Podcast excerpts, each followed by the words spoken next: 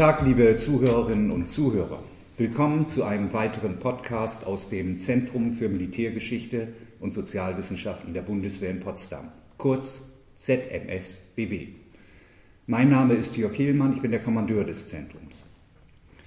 Dieses ist unser zweiter Podcast. Am 14. April haben wir uns mit Oberleutnant Helene Held über die Potsdamer Bombennacht unterhalten.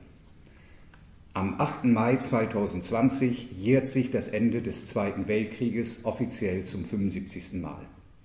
Dieses Jahr ist einmalig in der Bundeshauptstadt Berlin der 8.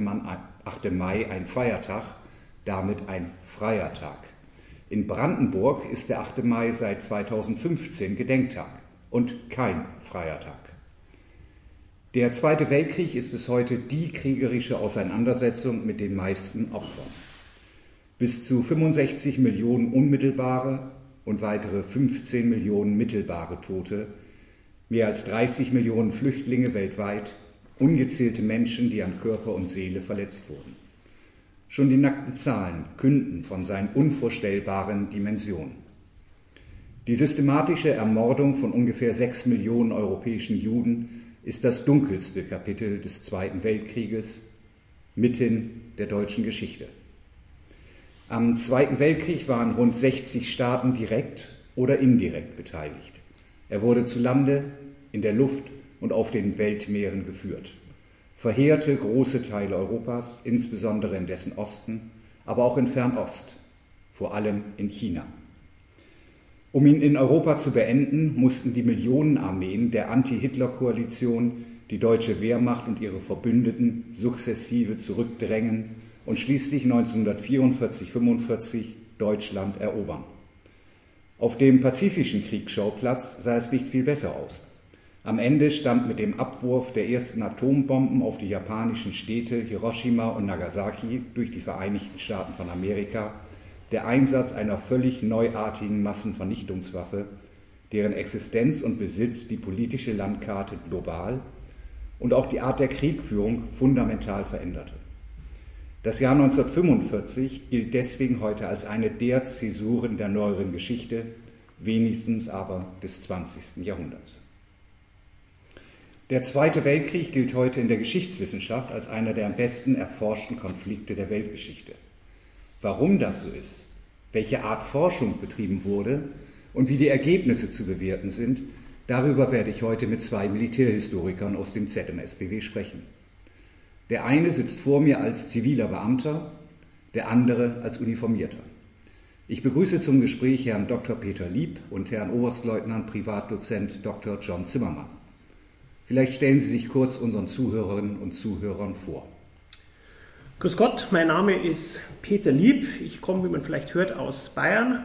Ich habe studiert an der Neuere Geschichte an der Ludwig-Maximilians-Universität in München und in Paris, habe dann Anfang der 2000er in einem Forschungsprojekt des Instituts für Zeitgeschichte zur deutschen Kriegführung und Partisanenbekämpfung in Frankreich promoviert, bin anschließend zwischen 2005 und 2015 Senior Lecturer im Department of War Studies gewesen an der Royal Military Academy Sandhurst im Vereinigten Königreich und habe dort die, die angehenden britischen Offiziere in Kriegsgeschichte unterrichtet und seit 2015 bin ich wieder zurück in Deutschland, hier am ZMSBW. Und ich bedanke mich sehr herzlich, dass ich hier die Möglichkeit habe, Forschungsergebnisse und Gedanken vorzustellen.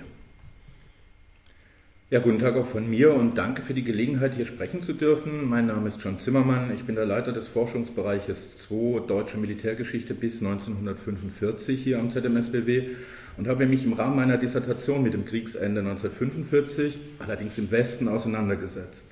1988 trat ich in die Bundeswehr ein, wurde in Nagold zum Fallschirmjägeroffizier ausgebildet, studierte Geschichte und Sozialwissenschaften an der Universität der Bundeswehr in Hamburg, kehrte dann wieder in die Truppe zurück, diesmal nach Wildeshausen, ehe ich die Chance erhielt, zum ersten Mal am damaligen Militärgeschichtlichen Forschungsamt wissenschaftlich zu arbeiten.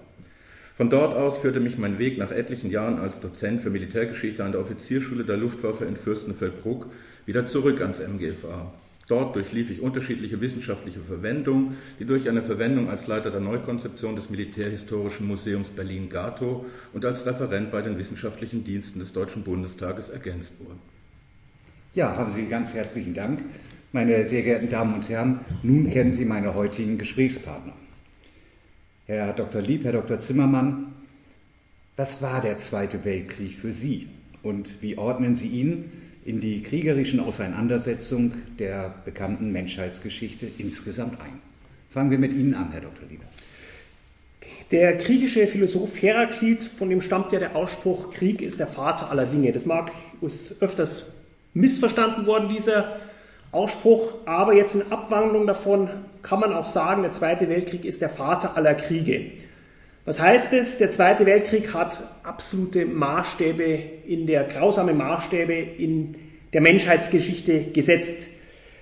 In diesem Krieg zeigen sich so ziemlich alle Erscheinungsformen von Krieg und Gewalt. Also wenn wir assoziieren den Zweiten Weltkrieg sehr oft mit Panzerschlachten und Luftkrieg und auch U-Booten, aber er war viel mehr. Es fanden doch dort auch Kämpfe statt, die dem, an den Ersten Weltkrieg ähnelten, mit, den Unter, mit, mit Stellungskrieg und Grabenkämpfen. Es gab mit den Partisanen gab es Untergrundkämpfe. Es ist auch ein Wirtschaftskrieg gewesen. Wir haben Bündnis, Diplomatie und auch wenn wir von neuen Kriegsformen sprechen, wie den Hybrid Wars, den hybriden Kriegen, diese Art von Kriegführung können wir auch schon im Zweiten Weltkrieg sehen. Und als Höhepunkt schließlich noch, als trauriger Höhepunkt im Zweiten Weltkrieg kommt noch die Massenvernichtung und der Genozid hinzu. Das macht diesen Krieg so besonders in der Menschheitsgeschichte. Herr Dr. Zimmermann. Ja, dem kann ich mich im Großen nur anschließen. Und wie von Ihnen, Herr Kapitän, in der Anmoderation schon beschrieben, war der Zweite Weltkrieg die umfassendste militärische Auseinandersetzung der uns bekannten Menschheitsgeschichte. Und wie Peter Lieb auch schon erwähnt hat, gerade mit seinem Charakter als Vernichtungskrieg, maßgeblich im Osten Europas, inklusive der Vernichtung der europäischen Juden, prägte er Dimensionen aus, die für mich als jemand, der sich intensiv mit ihm beschäftigt, noch immer unbegreiflich sind. Und für mich persönlich, insbesondere als Soldat, ermahnt er mich stets aufs Neue, vor allem ein wachsamer und aufmerksamer Staatsbürger zu bleiben.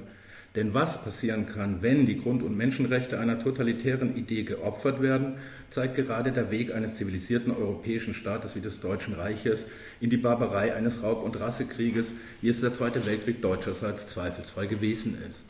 Diesen Krieg führten hauptsächlich, Zitat, ganz normale Deutsche, wie es der US-Militärhistoriker Christopher Browning vor nunmehr fast 30 Jahren bereits feststellte.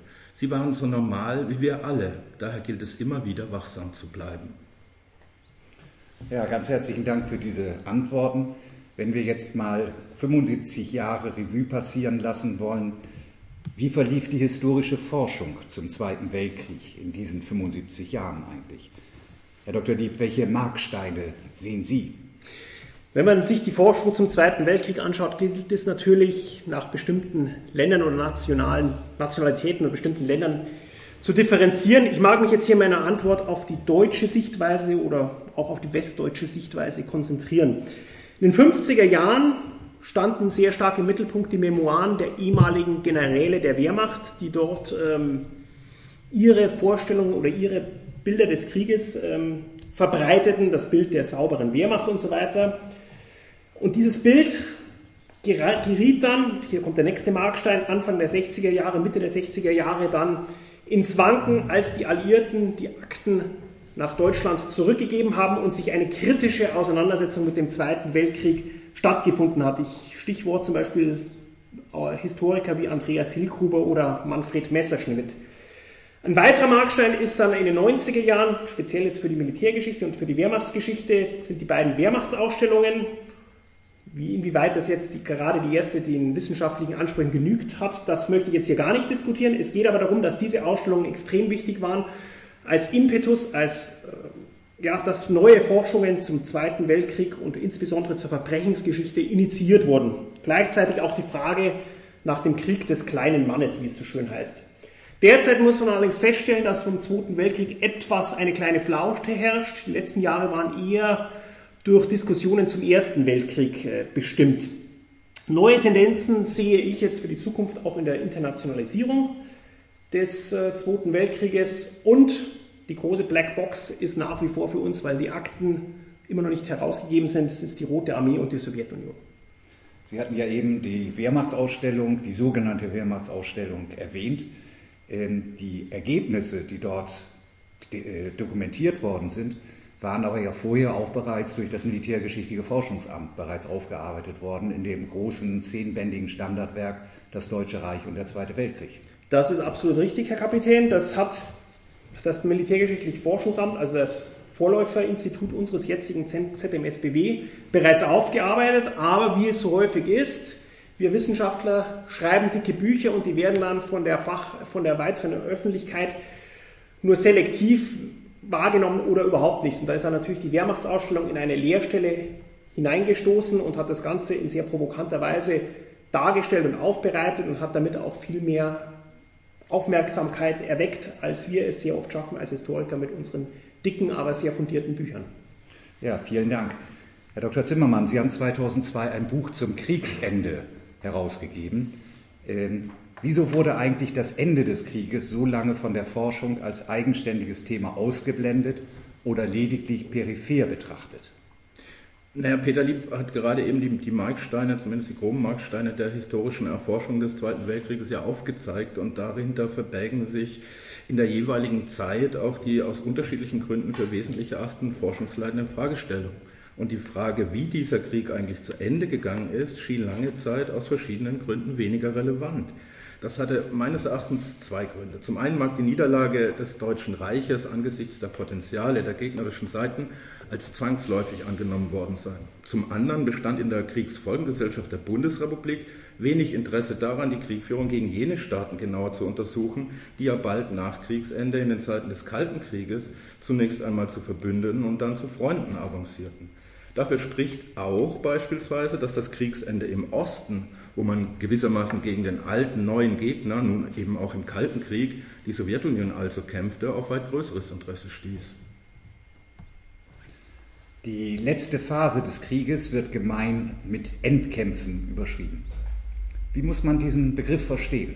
Was bedeutet denn Kämpfen eigentlich noch in den letzten Monaten? Vielleicht teilen wir die Frage zwischen Ihnen beiden auf Herr Dr. Lieb konzentriert sich mehr auf die Kämpfe im Osten und Herr Dr. Zimmermann richtet sein Augenmerk nach Westen. Herr Dr. Lieb. Also die Endkämpfe beginnen, Endkämpfe unter Anführungszeichen gesetzt, äh, beginnen in der, an der, an, im Osten eigentlich Mitte Januar mit dem Beginn der Winteroffensive der Roten Armee, dass die Rote Armee sehr schnell durch Polen vordringt und erstmals auch aufs Reichsgebiet äh, ein, auf Reichsgebiet einmarschiert. Es ist so, dass die Deutschen ähm, im Osten sehr stark Widerstand geleistet haben. Das hat mehrere Gründe. Vor allen Dingen ist da ganz, ganz zentral das Phänomen der Angst. Die Deutschen haben Angst vor der Rache der Roten Armee. Die Soldaten wissen alle, was in den letzten drei Jahren sie als Zeugen oder sogar auch als Täter in der besetzten Sowjetunion mitbekommen haben oder selbst getan haben. Sie haben Angst, dass wenn sie kapitulieren würden oder ihre Stellungen verlassen würden, dass sie hinter der Front von sogenannten Feldjägerkommandos und fliegenden Standgerichten aufgegriffen werden und an den nächsten Baum aufgeknüpft werden. Und sie haben auch Angst, was passiert eigentlich mit Deutschland, was passiert mit der Zukunft Deutschlands und was passiert auch mit der eigenen Familie. Herr Dr. Zimmermann.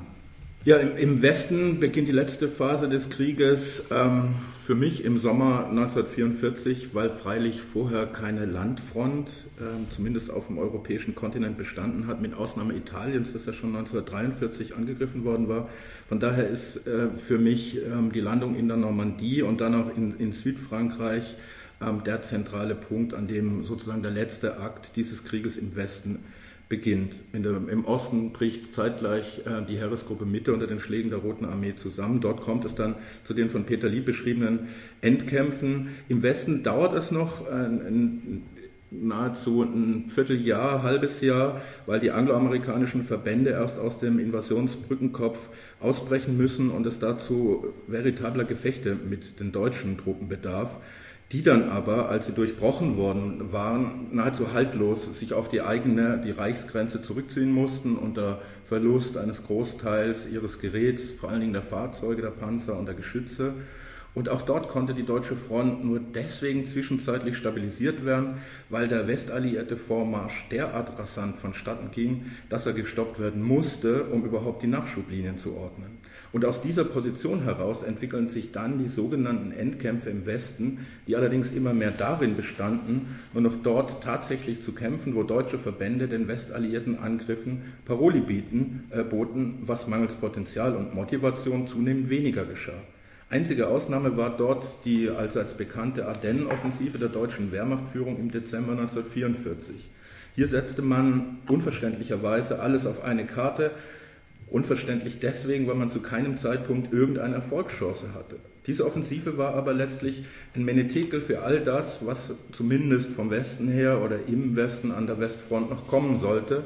Und das waren vor allen Dingen völlig sinnentleerte Gefechte deutscher Truppen, die nahezu entmotorisiert waren, mit kaum mehr Panzern und Artillerie und auch individuell immer schlechter ausgerüstet gewesen sind gegen in jeder Hinsicht weit überlegene Gegner.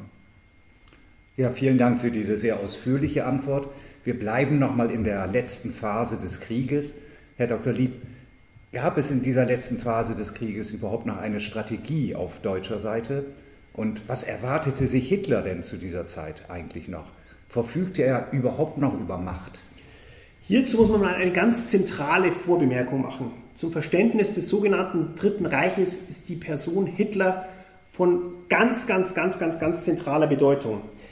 Hitler bezeichnet sich ja selbst oder wird bezeichnet als Führer und Reichskanzler. Was heißt das? Er ist, eins, er ist erstens Staatsoberhaupt und Chef der Regierung. Zusätzlich ist er noch oberster Befehlshaber der Wehrmacht und Oberbefehlshaber des Heeres. Also er vereint militärische und politische Spitze in einer Person. Und noch dazu, die Soldaten der Wehrmacht haben den Eid auf ihn geschworen. Also das heißt, Hitler ist bis zum letzten Tag die zentrale Person des Dritten Reiches und seine Strategie in den letzten Kriegswochen besteht eigentlich nur noch darin, dass er hofft, dass dieses, wie er denkt und auch andere führende Nationalsozialisten denken, dieses wieder natürliche Bündnis seiner Gegner von äh, Kommunisten und Demokratie, dass dieses Bündnis brechen wird. Und er fühlt sich da immer wieder an Friedrich den Großen erinnert im Siebenjährigen Krieg, wo auch das gegnerische Bündnis gebrochen ist durch den Tod der äh, Zarin Katharina. Und er denkt, so ein Ereignis wird bei uns auch irgendwann mal eintreffen.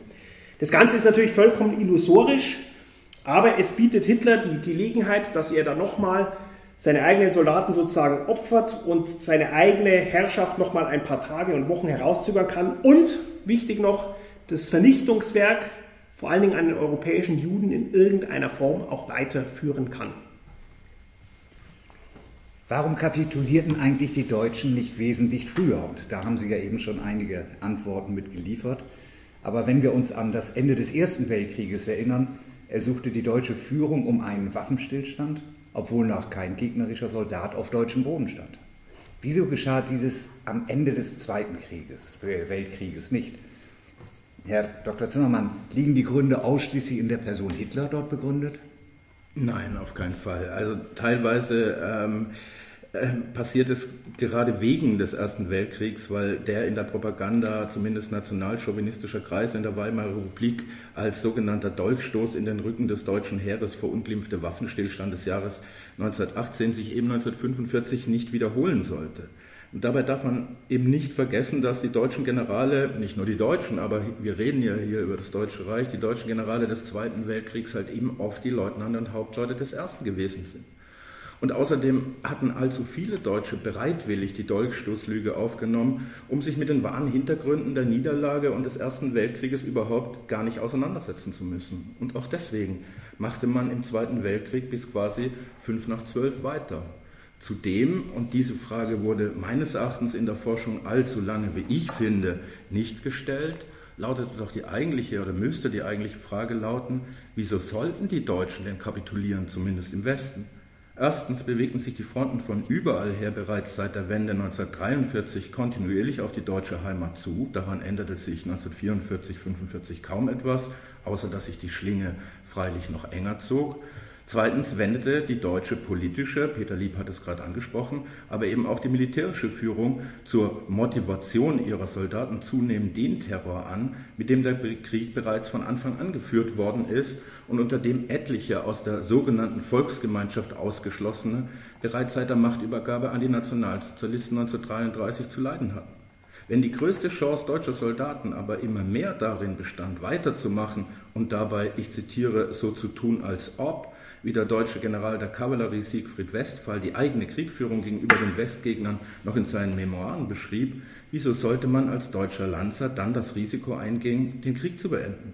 Das wäre doch nur individuell, also mittels Desertion, Überlaufen oder Aufgabe möglich gewesen, was alles Aktivitäten sind, auf welche die Todesstrafe stand und mit denen man in Zeiten der sogenannten Sippenhaft auch Leib und Leben der eigenen Familie gefährdete. Handlungsfähig wären indes die Generalität und Admiralität gewesen. Doch in Jena fand sich nach dem missglückten Attentat und Putschversuch vom 20. Juli 1944 eben kein militärischer Führer von solchem Format mehr. Im Gegenteil schicken gerade Sie in der eingeübten Komplizenschaft mit Ihrem Führer, wie von Peter Lieb auch ebenfalls dargestellt, Ihre Männer noch in die sinnlosesten Gefechte, weil sie immer weniger befohlen, was militärisch, äh, befohlen haben, was militärisch sinnvoll war und viel mehr noch, was sich angesichts der rapide verschlechternden Lage überhaupt noch zu machen war. Wir sprachen ja eben bereits über die auf das Zentrum des Deutschen Reiches sich zubewegenden Fronten. Äh, wir alle wissen, dass die Rote Armee äh, in Berlin einmarschiert ist und dort äh, blutige Straßenkämpfe noch geführt hat. Herr Dr. Lieb, hätte es denn auch die Möglichkeit eigentlich gegeben, dass die Amerikaner und Briten zuerst Berlin erreicht hätten? Wären die Möglichkeiten dafür vorhanden gewesen? Und welche politischen Auswirkungen hätte das gehabt? Also die Möglichkeit, dass Briten und Amerikaner zuerst in Berlin gewesen wären, hat es durchaus gegeben. Monatelang hat es so ausgesehen, als dass es ganz sicher ist, dass die Rote Armee schneller im Zentrum des Deutschen Reichs sein wird und die Reichshauptstadt einnimmt. Aber Anfang April bricht das deutsche Westheer oder die Westfront komplett zusammen und die Briten und Amerikaner stoßen sehr schnell äh, nach, in Deutschland vor und stehen bereits an der Elbe. Und es stehen eigentlich kaum mehr deutsche Truppen zwischen den amerikanischen und britischen Spitzen und der Reichshauptstadt Berlin, während die Deutschen hauptsächlich ihre Rest, letzten Reserven noch im Osten gegen die Rote Armee massieren. Es hätte sich da durchaus die Gelegenheit für die Briten und die Amerikaner ergeben. Und gerade die Briten, Montgomery, der Militär, und Churchill, der Politiker, dringen eigentlich darauf, als erstes doch in Berlin zu sein. Auch vor dem Hintergrund, wie Churchill sagt, sich mit den Russen möglichst weit östlich die Hände zu reichen und zu schütteln. Warum? Die Briten sind, das darf man nie vergessen, 1939 in den Krieg gegangen wegen Polen. Sie haben noch eine polnische Regierung, Exilregierung in London sitzen. Und das ist mittlerweile einer der Hauptgründe, warum Großbritannien diesen Krieg überhaupt führt. Allerdings, die Amerikaner oder namentlich eigentlich Eisenhower, der westalliierte Oberbefehlshaber, lehnt ab. Nein, wir gehen nicht als Erste nach Berlin aus zwei Gründen. Erstens, sie befürchten bis zu 100.000 Tote in den Straßenkämpfen in Berlin. Und zweitens, Eisenhower erkennt das richtig, es wäre politisch eine Katastrophe geworden, weil wenn man der Roten Armee und Stalin, die so lange den Hauptlast dieses Krieges tragen mussten, kurz vor Schluss dann noch sozusagen das, den Hauptgewinn sozusagen weg, wegschnappt, das hätte politisch zu Verwerfungen geführt, die diese Koalition noch viel schneller brechen hat lassen, als es dann nach dem Krieg eh passiert ist. Und man sieht hier auch Eisenhower eher der Politiker als der Militär. Nicht umsonst ist er nach dem Zweiten Weltkrieg auch US-Präsident geworden. Wir wollen einmal auf die deutsche Volksgemeinschaft blicken, die ja den Führerstaat über Jahre mitgetragen hat. Wie ging sie mit diesem Krieg eigentlich um? Vor allen Dingen, als er zunehmend vor der eigenen Haustür stattfand und Bombenangriffe zur Tagesordnung wurden. Gab es nicht so etwas wie Kriegsmüdigkeit Herr Dr. Lieb, ich frage Sie nochmal. Ja, also das gab es durchaus, diese Kriegsmüdigkeit. Und wenn man sich auch gerade so Ego-Dokumente anschaut, ähm, bereits in der Winterkrise, der sogenannten Winterkrise von Moskau 1941-42, kommen bei vielen Leuten große Bedenken auf, ob dieser Krieg überhaupt noch zu gewinnen ist. Allerdings, es gelingt dem NS-Staat und der NS-Propaganda immer wieder diese Moral aufzurichten. Ja, da gibt es einerseits zwei Hauptstränge in dieser Erzählung. Durchhalten, weil sonst ist das der Untergang des Deutschen Reiches und auch euer persönlicher Untergang und für das ganze für eure Familien und so weiter. Nicht umsonst wird immer wieder darauf hingewiesen, die Alliierten verlangen ja die bedingungslose Kapitulation. Und zweitens arbeitet die NS-Propaganda auch mit dem Prinzip der Hoffnung. Also ich will das mal am letzten Kriegsjahr ganz kurz verdeutlichen. Immer wieder wurde Anfang 1944 den Deutschen gesagt, wenn die Alliierten in, Westeuropa landen, das ist die Entscheidung des Krieges. Die landen, das ist erfolgreich, für die Deutschen eine Niederlage, muss man eine neue Hoffnung aufbauen. Dann kommen die Wunderwaffen. Immer wieder wird was von Wunderwaffen erzählt. Die schlagen dann auch nicht so richtig ein. Ja? Und dann zum Schluss kommt immer wieder in den letzten Kriegswochen, Kriegsmonaten, das gegnerische Bündnis wird irgendwann mal brechen. Ja? Das wird irgendwann mal brechen und so wird immer wieder auf das Prinzip Durchhalten und Hoffnung aufgebaut und da lassen sich die Deutschen davon immer wieder, von diesen, von diesen zwei Erzählungssträngen immer wieder ja, zum Durchhalten oder lassen sich letztlich dazu verführen. Ja, vielen Dank. Der 8. Mai wird äh, häufig dann auch mit dem Schlagwort belegt von der sogenannten Stunde Null. Wir alle wissen, dass das natürlich eine Konstruktion im Prinzip ist, aber mit dem Kriegsende ist dieses Schlagwort von der Stunde Null halt verbunden. Was meint denn dieser Begriff eigentlich und stimmt er denn überhaupt, Herr Dr. Zimmermann? Wann dieser Begriff zum ersten Mal auftauchte, ist bis heute nicht genau zu ermitteln. Und wie ungenau er inhaltlich ist, beweist schon die Betrachtung der Chronologie. Für Deutsche aus dem Raum Aachen beispielsweise war der Krieg bereits im September 1944 vorbei. Berlinerinnen und Berliner erlebten erst am 2. Mai 1945 das Einstellen der Kampfhandlung. Umgangssprachlich setzte er sich allerdings rasch in einem Sinne durch, der die Vergangenheit abrupt enden lassen und sowas wie eine Art Neustart suggerieren sollte. Dieser Wunsch entsprach dem individuellen Empfinden der zeitgenössischen Deutschen zwar, aber tatsächlich gegeben hat es eine solche Stunde Null deswegen nicht. Doch die Mehrheitsbevölkerung nahm das Kriegsende eher als Niederlage wahr, als Zusammenbruch des bisherigen Lebens, fürchtete sich vor der Vergeltung der Sieger, insbesondere freilich aus dem Osten Europas. Außerdem ging für sie der alltägliche Überlebenskampf nach dem Kriegsende ebenso weiter, wie er schon vor dem Kriegsende bestanden hatte. Es fehlte an allen existenziellen Dingen, von Lebensmitteln bis zum Wohnraum. Etliche Städte lagen in Trümmern. Die Infrastruktur war größtenteils ebenso zusammengebrochen wie die Energieversorgung. Millionen Deutsche befanden sich auf der Flucht, alleine elf Millionen weitere in Kriegsgefangenschaft. Und so verwundert es nicht, dass das eigene Überleben bei den meisten Deutschen im Vordergrund des Alltags in der direkten Nachkriegszeit stand, während Politik ein Geschehen war, das sich für sie im Hintergrund oder über ihren Köpfen abspielte. Und positionieren wollte man sich in dieser Hinsicht schon deswegen nicht, weil dies womöglich Fragen nach der persönlichen Verantwortung für den Krieg und vor allem die Menschheitsverbrechen in den Vernichtungs- und Konzentrationslagern aufgeworfen hätte. Sich mit all dem nicht auseinanderzusetzen, gehörte eben auch zum Überlebenskampf, was im Übrigen gleichfalls gegen eine sogenannte Stunde Null spricht. Die deutsche Mehrheitsbevölkerung kümmerte sich individualisiert vor allen Dingen um sich selbst und das nicht erst seit dem Kriegsende. Ja, vielen Dank. Ich habe aber eine Nachfrage. Würde sich der Begriff der Stunde Null nicht viel besser eignen für den Neubeginn 1949?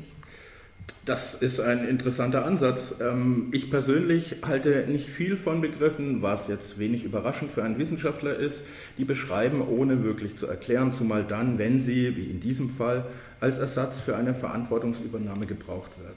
In diesem Sinn ist auch 1949 kein wirklicher Neubeginn gewesen. Zwar entstanden zwei gleich zwei neue deutsche Staatlichkeiten, aber von der Übernahme umfassender Verantwortung für das im sogenannten Dritten Reich Geschehene und Getane konnte Mehrheitsgesellschaft eben keine Rede sein. Wäre dazu ein dezidierter Wille aufzufinden gewesen, wäre der Begriff diskutierbar. 1949 aber hatten die Deutschen in Ost und West vieles vor. Nirgendwo stand jedoch die aufrichtige Auseinandersetzung mit der Vergangenheit für die eigene Verantwortung im Vordergrund, weder politisch noch gesamtgesellschaftlich und individuell nur in der absoluten Ausnahme. Ja, vielen Dank. Ich habe eine weitere Frage an Sie, Herr Dr. Zimmermann. Die Anti-Hitler-Koalition hatte sich schon während des Krieges über ihren grundsätzlichen Umgang mit dem besiegten Deutschland geeinigt. Worum ging es dabei im Kern und was wurde damit bezweckt? Zunächst muss man wenig überraschend festhalten, dass jede der beteiligten Siegermächte freilich ihre eigenen Ziele verfolgte. Immerhin waren sich im Kern alle darüber einig, dass von Deutschland nach dem Zweiten nun kein weiterer Weltkrieg mehr ausgehen dürfte. Und dazu sollte das Land vor allem demilitarisiert und dezentralisiert werden, während man die Bevölkerung vor allen Dingen entnazifizieren und demokratisieren wollte. Wie genau all dies erreicht werden sollte, darüber wiederum einigten sich die Regierungen untereinander nie wirklich.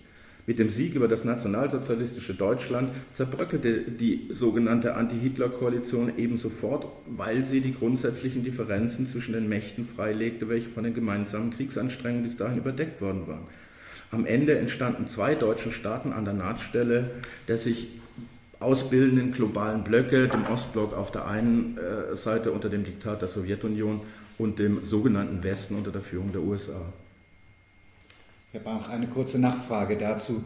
Waren denn die vereinbarten Maßnahmen jetzt mal rückblickend betrachtet erfolgreich und wie veränderten sie die Bevölkerung kurz-, mittel- und dann auch langfristig? Also auch das mit Blick auf die beiden deutschen Staaten. Ja, beide deutsche Staaten und mit ihnen eben deren Gesellschaften logischerweise mussten sich in das jeweilige politische und ökonomische, ökonomische System einpassen, was freilich alternativlos war. Die Deutschen diesseits der Elbe hatten dabei das Glück, einer auf freiheitlichen, demokratischen Werten basierenden Gemeinschaft angehören zu dürfen, die sich mit ihrem wachsenden wirtschaftlichen Erfolg auch rasch zunehmender Sympathie erfreute. Dennoch brauchte es eine jahrzehntelange Auseinandersetzung mit der eigenen Vergangenheit, ehe die Verantwortung für jene auch individuell äh, anerkannt worden ist. Manch Legende fiel dabei schneller, wir haben aber auch vorhin was über die Wehrmachtsausstellung gehört, andere hielten sich deutlich länger. Und selbst heute, ein Dreivierteljahrhundert nach dem Kriegsende und drei Jahrzehnte nach der Überwindung der deutschen Teilung, nimmt die Anzahl derer offenbar dramatisch zu, denen die Erhaltung der Freiheitsrechte, die Akzeptanz gegenüber Minderheiten, in welchem Kontext auch immer, oder die Großherzigkeit gegenüber Flüchtenden kaum mehr Relevanz zu besitzen scheinen. Hier scheint die Kernerfahrung gerade der Deutschen nach dem Zweiten Weltkrieg dezidiert zu verblassen. Ja, da haben Sie recht, Herr Dr. Zimmermann. Herr Dr. Lieb, warum gilt der 8. Mai heute unter anderem in Brandenburg als offizieller Gedenktag des Kriegsendes? In vielen anderen europäischen Staaten gibt es vergleichbare Gedenk- und Feiertage. In der DDR wurde der 8. Mai als Tag der Befreiung begangen. Ja, der, in der DDR ab dem Jahr 1950 hieß es, das ist der Tag der Befreiung vom Hitlerfaschismus und bezeichnenderweise haben wir ähnliche Gedenktage heutzutage derzeit hauptsächlich in ostdeutschen Bundesländern. Ähm, der, dieser Tag wird auch europaweit in vielen anderen Ländern begangen, wird gleichgesetzt mit der Befreiung von der deutschen Besatzungsherrschaft. Dänemark, Niederlande zum Beispiel am 5. Mai, Italien, wo es schon ein bisschen früher aus ist, mit der äh, Mussolinis am 25. April. In anderen Ländern, die die Hauptlast des, Kämpf als kämpfende, des kämpfenden Krieges sozusagen tragen mussten, wie in der Sowjetunion oder dem heutigen Russland ist es ein Tag, das wird es als Tag des Sieges gesehen, auch in Frankreich. Interessant ist jetzt dabei aber auch die Rolle von Großbritannien. Dort ist es nicht offizieller Feiertag in irgendeiner Form. Einige Ausnahmen gibt es auf den Kanalinseln, weil die Kanalinseln waren auch nochmal deutsch besetzt und hier wieder noch eine britische Besonderheit. Es gibt da keinen einzelnen Tag, sondern jede Insel feiert ihren eigenen Tag wieder selber, also an unterschiedlichen Tagen, weil sie an unterschiedlichen Tagen befreit worden sind im Mai 1945. Dabei darf man auch eines nicht vergessen. Der Krieg ist am 8. Mai 1945 noch nicht aus. Er geht weiter im pazifischen Raum, ähm, wo die Briten und auch vor allen Dingen die Amerikaner nach wie vor ähm, nach dem 8. Mai kämpfen müssen. Und so gibt es eben auch den V-Day, wie er im britischen heißt, also Victory Day oder im englischen, amerikanischen. Und der heißt dann für den Ost, Ost für den pazifischen Raum VJ Day, also der Victory Japan Day. Mhm. Ja, vielen Dank. Äh, aber es wurde ja auch, oder deutsche Truppen kämpfen ja auch noch nach dem 8. Mai weiter. Äh, diese Kapitulationsbedingungen und die, die Kampfeinstellung mussten ja auch erstmal in die noch bestehende deutsche Truppe kommuniziert werden.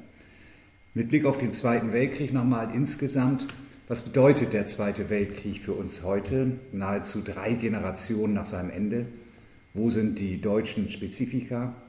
Und was unterscheidet das Gedenken an ihn in Deutschland von dem in anderen Ländern? Und welchen Platz hat er in der globalen Erinnerungskultur? Herr Dr. Zimmermann. Ich denke, heute ist der Zweite Weltkrieg sicher ein auch als solcher akzeptierter Teil unserer gemeinsamen nationalen Vergangenheit dass von Deutschland aus ein völkerrechtswidriger Angriffskrieg entfesselt worden ist, dass dabei unfassbare Verbrechen begangen worden sind, wird heute sicherlich nur mehr von Menschen in Frage gestellt, deren lautere Absichten man mindestens anzweifeln muss. Das war ein langer, das war ein schwieriger, mitunter auch unappetitlicher gesellschaftlicher Aushandlungsprozess mit tiefreichenden Auseinandersetzungen, teilweise bis in die Familiengeschichten hinein. Aber es war ein Weg, der gegangen worden ist, was in anderen kriegsteilnehmenden Staaten bisweilen noch zu leisten wäre. Die Frage der Kollaboration beispielsweise, auch im Holocaust, steht in einigen Gesellschaften ebenso noch aus oder ist dort wenigstens nicht über Anfänge und eine Außenseiterposition hinausgekommen, wie zum Beispiel der Umgang mit der deutschen Besatzungszeit überhaupt. Was mancherorts zum Beispiel Frauen angetan worden ist, die sich mit deutschen Soldaten einließen oder Kindern, die solchen Verbindungen entstammten, ist mit Entwürdigung nur unzureichend beschreibbar. Hier gibt es noch eine Menge zu tun und Unrecht und Verbrechen bedürf, bedürfen eben überall der Aufarbeitung. Darüber täuschen die Siegesfeierlichkeiten in etlichen westlichen Siegerstaaten, sie wurden ja eben aufgezählt, teilweise ebenso hinweg wie in Russland die alljährliche Siegesparade der Streitkräfte vollständig ausblendet, mit welcher skrupellosen Brutalität der dort so antizipierte große Vaterländische Krieg von Stalin und seinen Gefolgsleuten auch gegenüber der eigenen Bevölkerung, den eigenen Soldaten und von ihnen als Dissidenten gebrandmarkt geführt worden ist. Herr Dr. Lieb, möchten Sie etwas ergänzen? Ja, also ich schließe mich sehr an, was der Herr Zimmermann gerade gesagt hat. Das kann ich nur unterstreichen. Es ist ein verbrecherischer Krieg, der von deutschem Boden ausgeht, der geplant ist von Hitler und seinen Gefolgsleuten und ausgeführt wird von großen Teilen des deutschen Volkes. Und auch unterstreichen möchte ich, was der Herr Zimmermann auch gerade gesagt hat zur Rolle der Sowjetunion, auch zum Beispiel die Frage 1939 im Hitler-Stalin-Pakt äh, annektiert die Sowjetunion das gesamte Baltikum Teile äh, Polens, das sind Gebiete, die sie nach 1945 die Sowjetunion nicht mehr zurückgibt. Und ich möchte es nochmal auch zeigen mit dieser Aufarbeitung, Schwierigkeiten, die auch andere Länder damit haben, am Beispiel Frankreichs. Frankreich wurde nach 1945, hat lange Zeit das Bild geprägt, das öffentliche Bild ist ein Volk von lauter Widerstandskämpfern gewesen, die Franzosen. Ja, das ist natürlich viel zu einseitig und viel zu falsch gewesen. Und dann in Forschungen, so in den 80er Jahren, ist dann, ging zwar früher los, aber 80er Jahren ging dann die Debatte, die, die, die Debatte richtig los, kam dann das Volk, kam, dann hat man sich auf Vichy Frankreich konzentriert und plötzlich waren die Franzosen nicht mehr das Volk von lauter Widerstandskämpfern, sondern das Volk von lauter Kollaborateuren.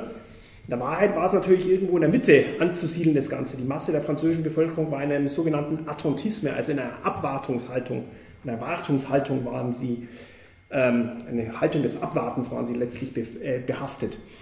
Aber auch jetzt nochmal das Beispiel Frankreich zeigen. Eine weitere Facette zeigt, Frankreich hat mit 60, über 60.000 zivilen Opfern des Bombenkrieges durch alliierte Luftangriffe ähm, einen sehr hohen Preis gezahlt für die Befreiung. Aber diese Bombenkriegsopfer haben jahrzehntelang überhaupt keine Rolle in der öffentlichen Debatte gespielt. Da sieht man eigentlich, wie auch so ein Land wie Frankreich Schritt für Schritt sich auch diese ganze Erinnerungskultur und Aufarbeitung des Zweiten Weltkrieges sich jedes Land langsam auch erst erarbeiten muss. Und das ist ein, ein langsamer Prozess und manchmal mit vielen Schmerzen und äh, verbunden. Aber ähm, letztlich äh, sieht man da doch, denke ich mal, in den Ländern jeweils einen großen Fortschritt über die Jahrzehnte hinweg. Ja, vielen Dank. Wie bewerten Sie beiden vor diesem Hintergrund den, den diesjährigen Umgang mit dem Kriegsende in der veröffentlichten Meinung äh, und in den Medien?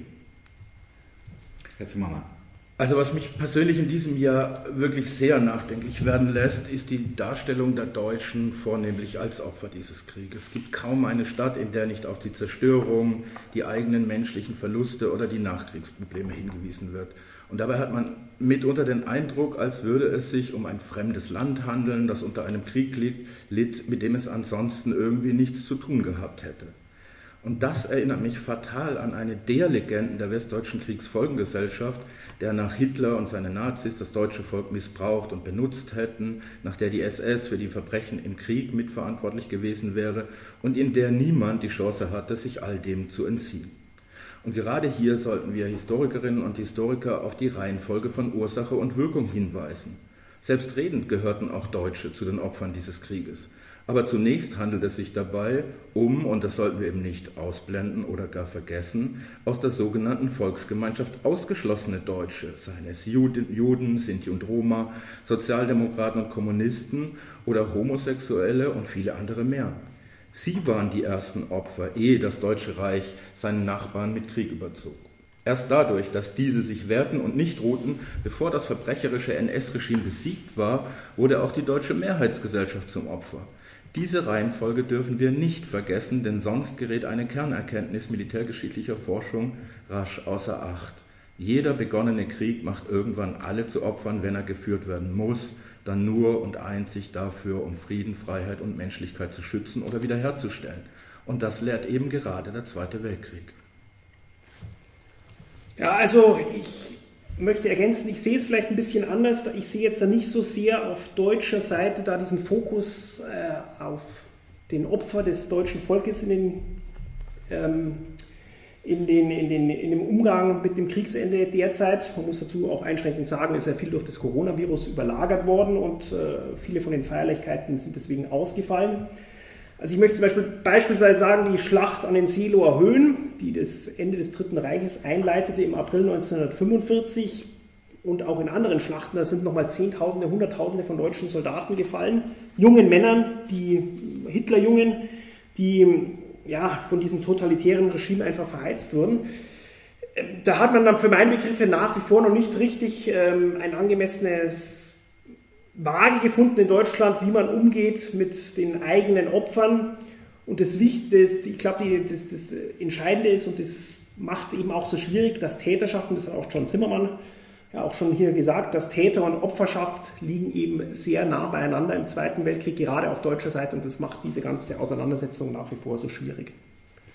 Der 8. Mai markiert das Kriegsende des Zweiten Weltkrieges und ist sicherlich ein erinnerungswürdiges Datum. Sollte der 8. Mai generell als Tag der Befreiung in der Bundesrepublik Deutschland zu einem Feiertag werden, so wie es in Berlin in diesem Jahr einmalig geschieht, Dazu hätte ich gerne noch Ihre Meinung, Herr Dr. Lieb. Also ich tue mir etwas, ehrlich gesagt, etwas schwer pauschal vom 8. Mai als Tag der Befreiung zu sprechen. Da möchte ich jetzt gar nicht so sehr auf die Zeitgenossen abheben von damals, wie die das äh, gesehen haben. Letztlich geht es ja um eine Bewertung, wie wir das heute sehen. Der damalige Bundespräsident Richard von Weizsäcker hat ja 1985 in seiner Rede im Bundestag gesprochen, erstmals vom Tag der Befreiung, also in, in staatstragender Form. Und ich möchte sagen, für, die damalige, für das damalige Westdeutschland trifft dies auch aus der heutigen Perspektive zu. Der Nationalsozialismus wurde besiegt. Deutschland erhielt eine demokratische Verfassung im Anschluss daran. Für die Gebiete, die von der Sowjetunion und der Roten Armee eingenommen wurden, sieht die Sache für meine Begriffe etwas anders aus. Schließlich ist es da so, dass eine Diktatur eine andere Diktatur ersetzt. Es geht darum also, die Demokratie und die richtige Freiheit ist da eigentlich noch nicht angekommen. Noch dazu, wenn man sich auch die letzten Phase des Krieges anschaut, bis Schätzungen gehen aus von bis zu 2 Millionen vergewaltigten Frauen von der Roten Armee, über 100.000 deutsche getötete Flüchtlinge, noch dazu spätere Arbeit äh, bei den Vertreibungen, die noch dazukommen. Also ich tue mir in dieser pauschalen Art und Weise schwer davon, von einem Tag der Befreiung zu sprechen. Es gilt auch übrigens für andere osteuropäische Länder wie die baltischen Staaten beispielsweise. Ich würde es da vielleicht passender finden, von einem Tag der Ende der NS-Diktatur zu sprechen. Bei der berühmten Rede von Weizsäcker hat er genau diesen Zusatz ja auch gebracht, Tag der Befreiung von der nationalsozialistischen Gewaltherrschaft. Herr Dr. Zimmermann. Ja, genau dem möchte ich mich anschließen. Ähm, es ist vieles dabei bei Peter Lieb gewesen, das ich unterstreichen möchte, auch gerade wenn es um die äh, von der Roten Armee besetzten Gebiete geht und die Art und Weise, wie sie größtenteils äh, besetzt worden sind, dann schließe ich mich dem durchaus an. Nichtsdestoweniger bin ich der Meinung, dass der 8. Mai 1945 sehr wohl ein Tag der Befreiung war und manche von unseren Zuhörerinnen und unseren Zuhörern werden sich jetzt wohl sagen, endlich ein Dissens. Ähm, ganz so im Dissens sind wir gar nicht, äh, denn bei allem menschlich nachvollziehbaren Verständnis für die Rezeption des 8. Mai durch die Zeitgenossen, vor allem als Niederlage, ich denke, nahezu drei Generationen später darf es eben keinen Zweifel mehr geben, dass wir alle vom verbrecherischen Nationalsozialismus verbreit, ver, ver, äh, befreit worden sind an diesem Tag. Und dafür muss man sich einzig die Gegenfrage stellen, was wäre, hätten die Deutschen den Zweiten Weltkrieg nicht verloren? Und ich persönlich mag mir keine Welt ausmalen, in der ich dann zu leben gezwungen wäre. Ob dieser Tag wiederum ein nationaler Feiertag sein sollte, ist für mich eine andere Frage, weil der gesellschaftliche Rang, der diesem Kriegsende damit zugewiesen werden würde, entspreche sicher der historischen Bedeutung des Ereignisses. Doch mir persönlich ist wesentlicher, dass sich die Menschen daran nicht nur erinnern, ähm, sondern dass sie ihn auch in seine Entstehungsgeschichte einordnen können. Und dafür scheint mir das Mittel des Feiertages aus meinen ganz persönlichen Erfahrungen heraus als weniger geeignet, als vielmehr die Diskussion, ob der 8. Mai ein Feiertag sein sollte, denn auf diese Weise sprechen wir über ihn und seine Hintergründe. Und es waren eben nicht die Deutschen, die sich befreit haben. Im Gegenteil, sie mussten von außen befreit werden, gegen ihren erklärten Willen und unter immensen Opfern. In diesem Kontext ist mir persönlich, ehrlich gesagt, eher nicht zum Feiern zumute. Viel eher verstehe ich diesen Tag als Aufforderung, und damit kehre ich zum Anfang dieses Gesprächs zurück, ganz persönlich als Staatsbürger stets achtsam und wachsam über Freiheits- und Menschenrechte ähm, zu bleiben und zu wachen. Ja, ganz herzlichen Dank. Liebe Zuhörerinnen und Zuhörer, wir sind am Ende unseres heutigen Podcasts angekommen und ich bedanke mich herzlich bei meinen beiden Gesprächspartnern, Herrn Dr. Lieb und Herrn Dr. Zimmermann. Vielleicht haben Sie beide aber für diejenigen, die das Thema jetzt heute inspiriert durch diesen Podcast noch weiter vertiefen wollen, eine Leseempfehlung. Herr Dr. Zimmermann. Ja, für diejenigen, die gerne und viel lesen und umfassend informiert werden wollen, sei noch immer die Reihe des MGFA-ZMSBW empfohlen, das Deutsche Reich und der Zweite Weltkrieg, schlicht das Standardwerk über den Zweiten Weltkrieg an und für sich. Zum Kriegsende wieder für sich alleine erscheinen immer wieder sehr gute Arbeiten, die sich mit unterschiedlichen Ansätzen beschäftigen, oft auch in regionaler Perspektive. Und für das Kriegsende im Westen, meinem speziellen ähm, Themengebiet, empfehle ich, außer meinen eigenen Arbeiten natürlich, denn dafür habe ich es ja geschrieben, noch immer gerne Klaus-Dietmar Henke, die amerikanische Besetzung Deutschlands, bereits 1995 in München erschienen und vor allen Dingen Ian Kershaw, das Ende, Kampf bis in den Untergang, NS-Deutschland 1944-45, äh, 2011 in München erschienen. Ja, vielen Dank. Herr Dr. Lieb, wenn ich Sie jetzt frage, werden Sie zu bescheiden sein, Ihr eigenes jüngst erschienenes Buch äh, zu nennen, nämlich mit dem Titel Die Schlacht um Berlin, erschienen im Reklam Verlag. Ähm, haben Sie daneben noch eine weitere Leseempfehlung? Meine Leseempfehlung ist äh, das Buch meines Gesprächspartners und lieben Kollegen John Zimmermann, Pflicht zum Untergang. Wirklich sehr quellengesättigte Studie.